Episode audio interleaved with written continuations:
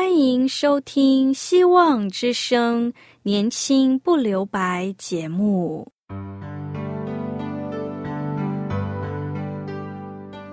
时间是匆促的，岁月流逝，一去不返。别让忙碌与压力阻碍了你享受青春的美丽。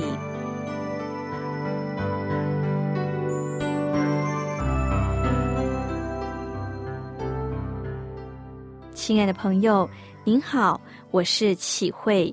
如果日常生活几个方面的压力与烦恼令你透不过气，此刻，给自己一个悠闲的空间，将心门打开，让启慧为你打打气、暖暖心。让我们在这短短的三十分钟与主爱相遇，使年轻不留白。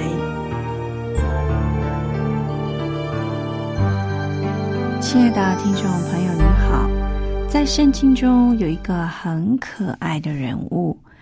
他是一个逃跑的先知，他的名字叫约拿。通常有人拿约拿的故事来与大家思考一个教育的议题。教育的目的是要让人脱离愚钝，扩张思维与增加知识。我们是信仰的团体，谁需要受信仰的教育？是学生，是青少年团，是年轻人，还是所有的人？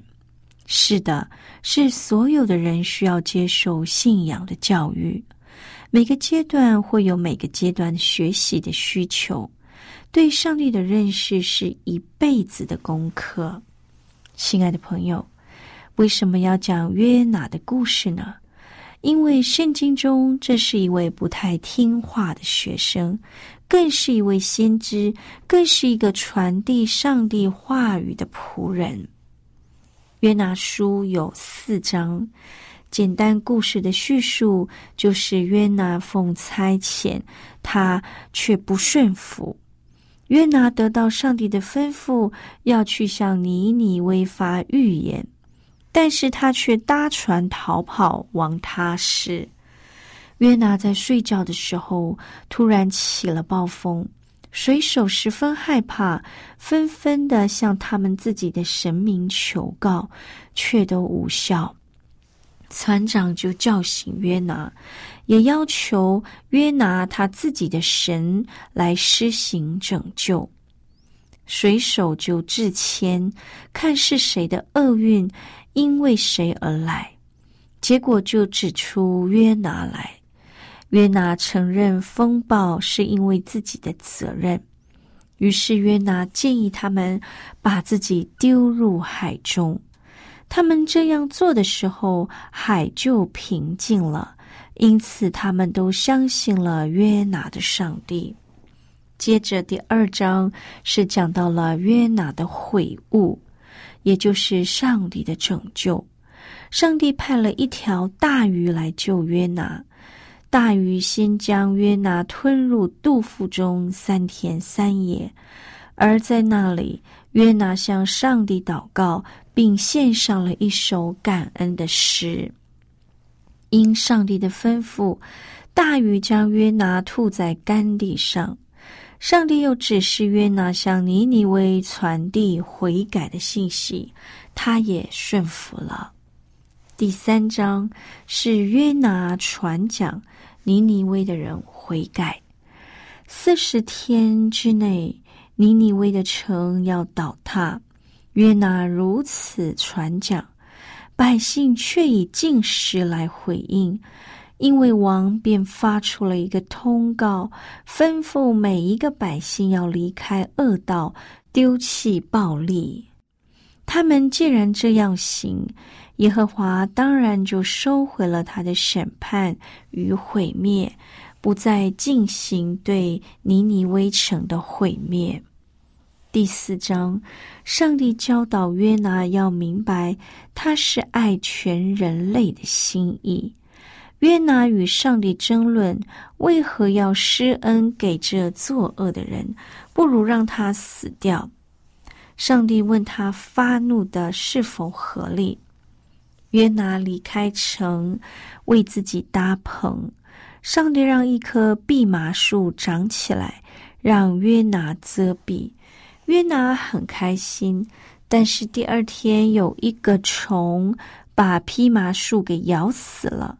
上帝又打发炎热的东风来，令约拿又热又发昏。他向上帝再次求死。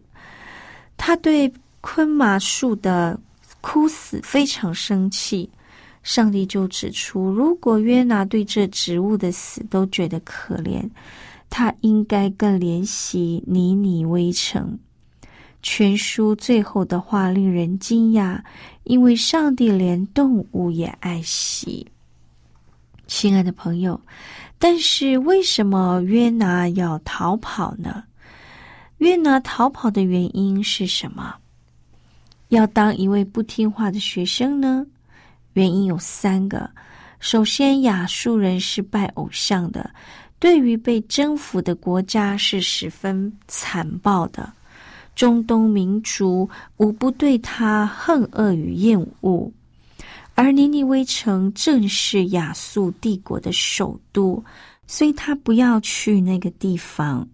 第二个，约拿认识上帝的性情，他说：“我知道你是慈悲仁爱的上帝，你不轻易发怒，满有仁慈，常改变心意，不惩罚人。”他知道上帝差遣他去向尼尼微呼喊的原因，并不是要毁灭他们，乃是要给他们悔改的机会。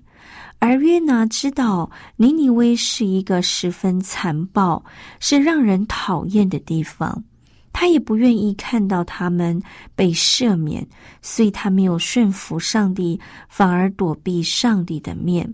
他想要的是上帝审判那个地方，最后是狭义主义的影响。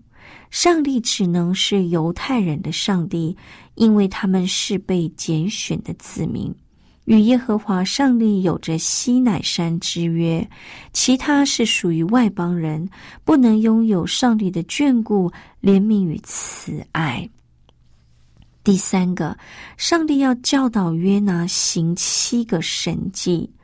上帝为了要扩张约拿的思维，知道他爱世上所有的人，行了七个神迹来教导和陪伴约拿。这七个神迹，第一个是大风浪，让船不能安全的抵达他时；第三个是自谦。让水手知道是因约拿的缘故，因此有风暴的产生。第三是平静风浪，让人知道他是掌管世界万有的主。第四是大鱼吞下约拿三天三夜，让约拿有悔改的机会。第五是昆马树一天长成，一夜消失。第六是一只小虫使昆麻树枯竭。第七，炎热的东风使约拿难以忍受。耶和华要改变一个人，如此用心安排。试想，为要教育我们这个人。我们的主是否也在我们生命的成长中安排了许许多多的神机，扩张了我们的思维与增加了我们的知识呢？我们对主的爱体会多少呢？耶和华说：“这昆麻不是你栽种的，也不是你培养的，一夜发生，一夜死，你尚且爱惜。”何况这尼尼微大城，其中不能分辨左右手的有十二万多人，并有许多牲畜，我岂能不爱惜呢？亲爱的朋友，约拿的故事是否给了我们很深刻的教育意义呢？现在，我们先来聆听一首歌《年岁的冠冕》。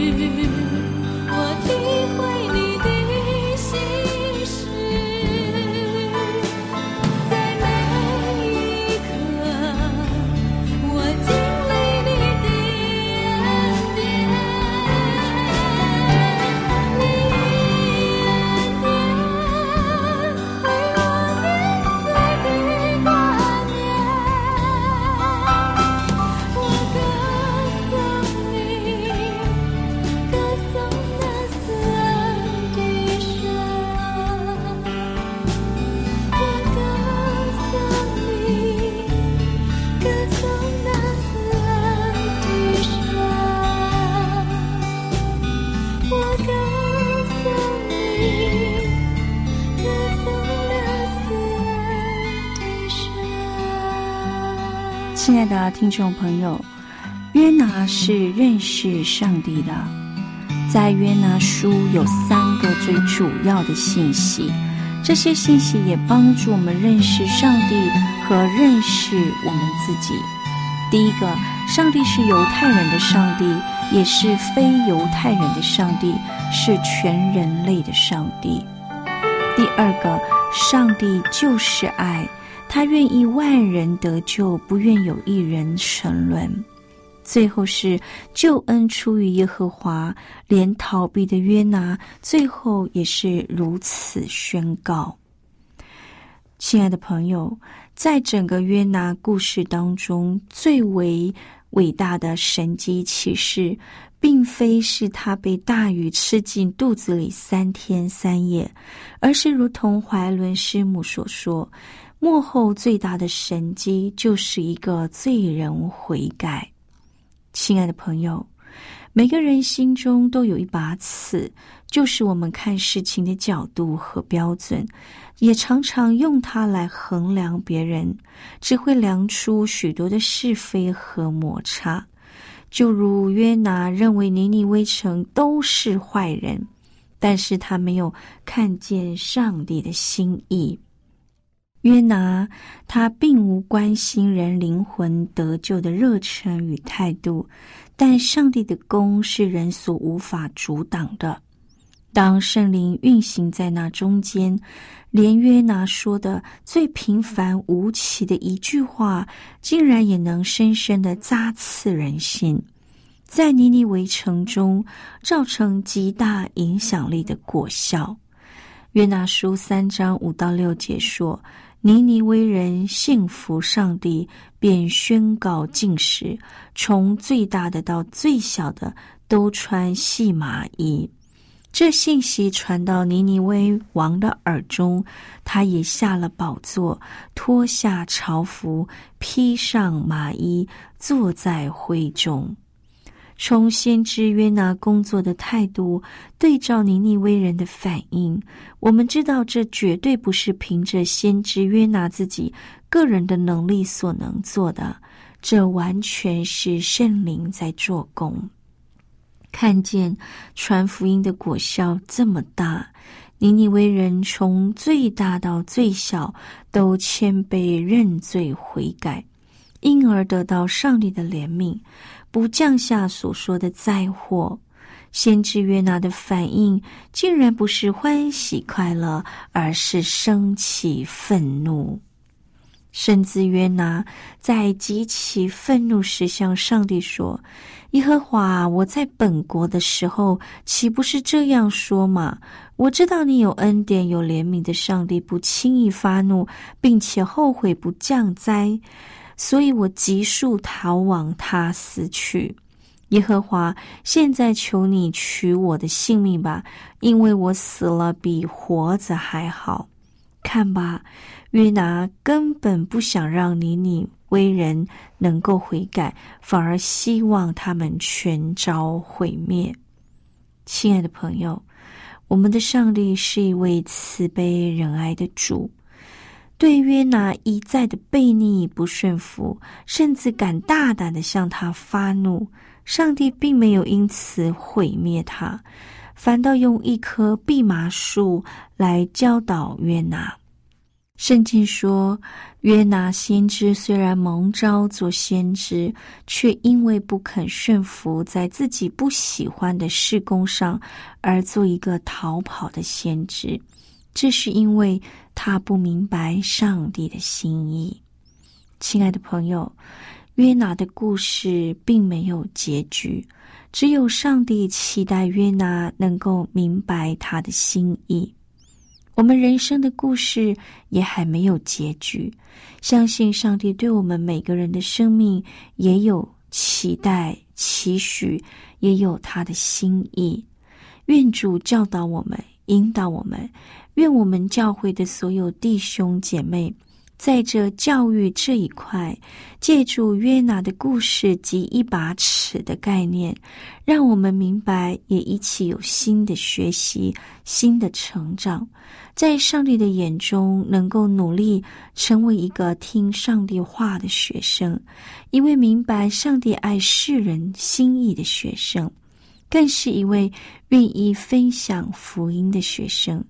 一位愿意宽容别人的学生，一位懂得不断学习主耶稣的样式的学生，能一步一步的接近天赋完全的心意。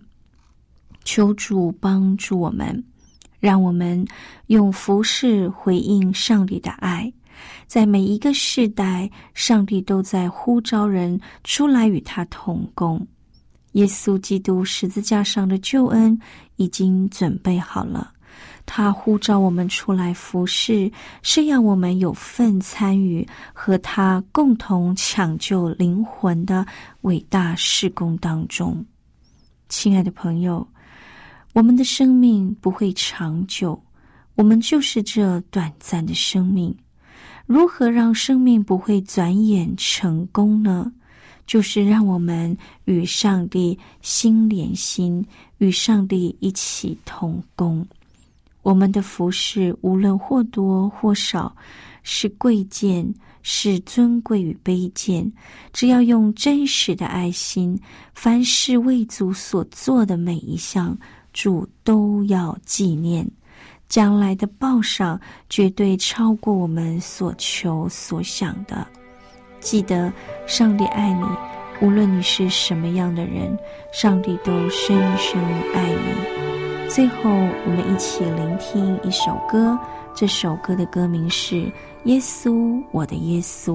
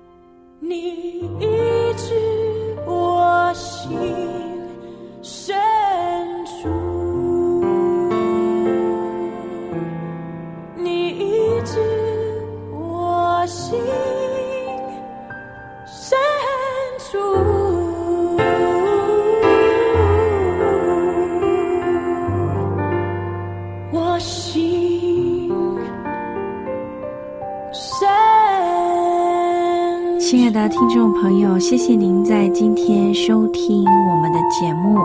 愿约拿的故事再一次可以让我们提醒：上帝深爱我们，我们也不要成为一个逃跑的人，应该勇敢的接受上帝的爱，并与上帝一起同工，继续服侍更多需要帮助的人。更愿上帝的爱充满我们心中，深刻的感受到我们是有价值的。如果您听了今天的故事，你想要更认识这位爱我们的主，你想要研究圣经，更明白基督教的道理，都欢迎听众朋友写信告诉我们。或者在你的信仰生活当中有需要我们为您代祷，你也可以在信中提出你的代祷事项。我们会按着你的需求为您祷告。欢迎听众朋友写信告诉我们，我们电台的地址是 q i h u i h v o h c dot c n q i h u i h v o h c 到 c n。我是启慧，信中写启慧收就可以了。最后，我愿上帝赐福您，与你同在。让我们出入都有上帝的恩典，使你出入蒙福，并期待我们空中相会。拜拜。